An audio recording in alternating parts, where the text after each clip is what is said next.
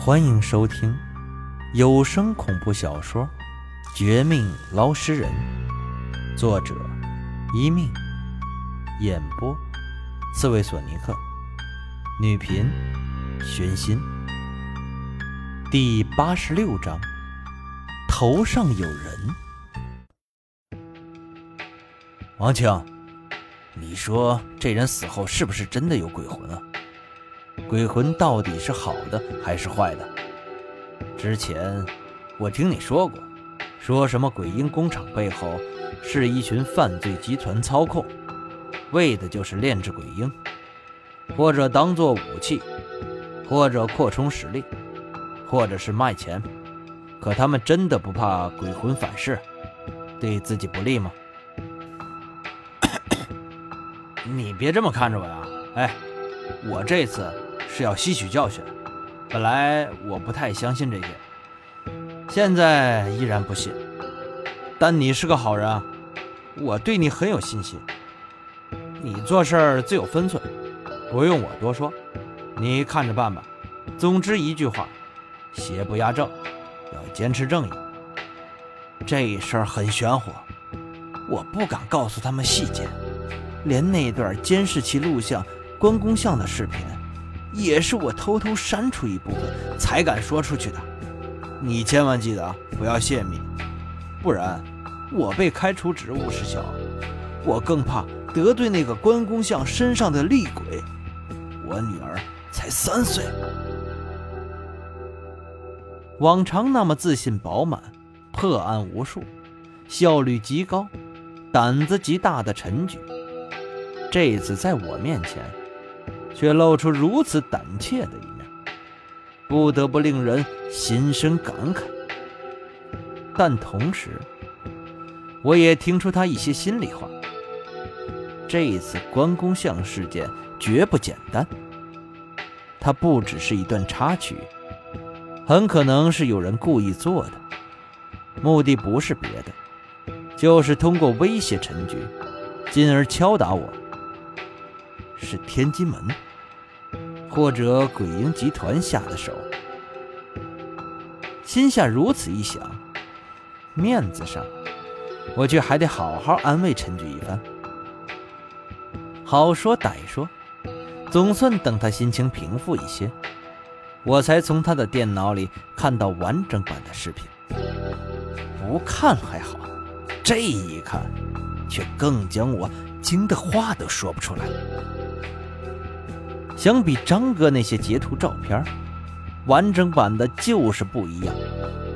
不但有全部过程，更关键的是，还录下关公像出事最开始，以及最后的十几秒的画面。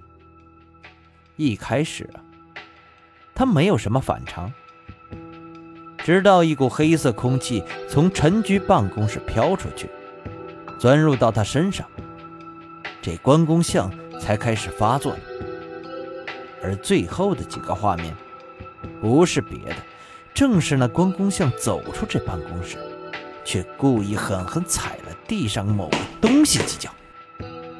那东西疑似陈局的档案，看情形是恨死了陈局，也是因为他而起。可这黑气又是从哪儿来的呢？难不成？陈局还有什么事情瞒住我，不敢说的？一想至此，我不得不又看向他。被我看久了，陈局自己都觉得有些汗颜。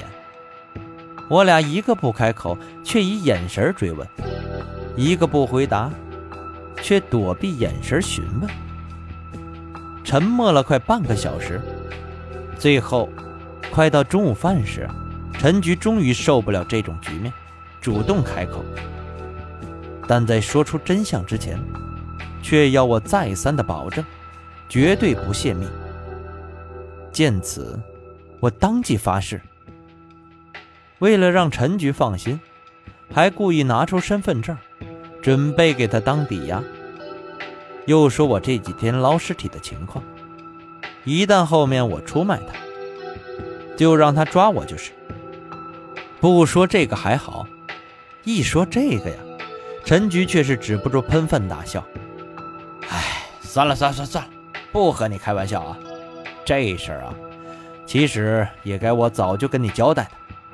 你不用紧张，不需要这么多把柄。我真想弄你，不需要理由的。说到最后，眉头上挑，显示出其人强大自信。那是当然。您是谁呀？您可是我们分局的副局长，要抓我一句话的事儿，不扯这些，还是说说你怎么得罪的他吧。这黑气，或者说这个厉鬼到底是谁？和陈局相互开了几句玩笑话后，我们这就进入了正题。我也是全神贯注，聆听到他接下来的叙述。陈局开口之前，我最多当他抓人得罪了谁，被人故意整蛊，或者某个死刑犯的鬼魂找麻烦。但不想，等他说完这事儿，才发现整个事情一点儿都不简单。用陈局的话来说，他虽然不是什么神探、神捕，但这些年问心无愧，抓回来的犯人。没有一个是冤枉的。首先就是排除冤魂索命，接着他又说，的确是得罪了人，但不是这些年，而是早些年，他还是一个普通片警的时候，因为跨区抓人，和另外一个县区派出所的某人发生过纠纷。说起来。那是差不多十年前的事情。当陈局还是普通片警，为了早早的抓住犯人，有时候过于冲动，在某次抓捕罪犯行动中，和跨区的同事发生了摩擦。一开始是没事儿，两人都各自被自己的领导训斥了一番，但不想，陈局后来慢慢的升职了。却听说那个同事出了不小的祸事，那人心眼小，气量更小，居然为了超过他，误伤了嫌疑犯，而事后证实，嫌疑犯也是假的，是个无辜的人，被他给冤枉了。于是那人被派出所开除，从此沦为失去尊严、失去面子的社会人。从此以后，数年来，陈局收到不少的恐吓信，但都是无厘头的缘由。对于只说他欠了他，却不敢说是为什么。对此，他自然不在乎。但五年前，那人居然变本加厉，从普通的恐吓信到实质性的行动。某天，陈局下班回家，差点被他开车撞死。一番惊魂后，陈局开始怀疑是当年那人，可惜没有证据。直到前天晚上，关公像出事他昨天来办公室，调看夜晚监控视频，发现从自己办公室内飘出的黑气，五官和那人。一模一样。事已如此，这才吓得不行，一边删除一部分开头和结尾，一边为了三岁女儿考虑，不得不找我求助。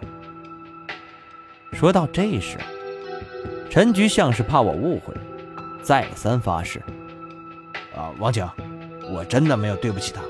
你不信的话，或者你要是觉得我是自食其果，可以去查。”当年那些记录还在，你搜一下新闻，还能看到这个名叫程文的一些报道。你说什么？他叫程文？哪哪个程文？是陆程的程，还是跟你一样的陈？听完陈局的话，我心里大概有了个想法，决定先寻找关公像，从他入手。但开始前。却被他提及的这个人的名字惊了一惊。陈局不知道我的想法，只当我是没听清楚，重复了一次：“是路程的程，文章的文。”王清，王大师，我我女儿应该没事，可以化解吧？要不然，我马上带你回家，去我家做法。等等一下，我想想。这第二次的话，更让我当场惊呆。想起几年前，我爸被人叫出去，从此一直失踪，不知生死的那个晚上，也是一个叫程文的，我爸的老朋友上门找他。和他初次见面时，我心跳加速，浑身不自在。总觉得他有些不对劲儿，而最不对劲儿的是，这程文脑袋上似乎有个淡淡